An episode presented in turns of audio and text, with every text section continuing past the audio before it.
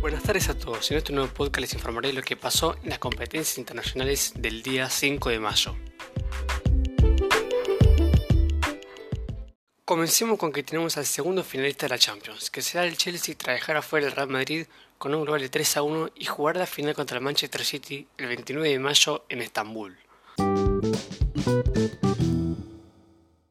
Por la Copa Libertadores, Racing empató 0 a 0 de local contra el San Pablo de Hernán Crespo, que jugó 15 minutos con uno menos por la expulsión de Da Silva.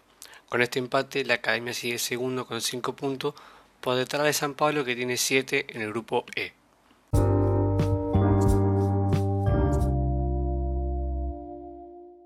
por la Copa Sudamericana empató Rosario Central por el grupo A contra Huachipato 1 a 1.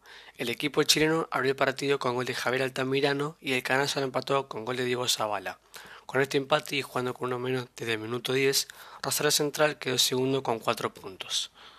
Luego jugó Talleres contra Bragantino y ganó en la última del partido con gol de colombiano Baloyes, quedando segundo del grupo G con 4 puntos.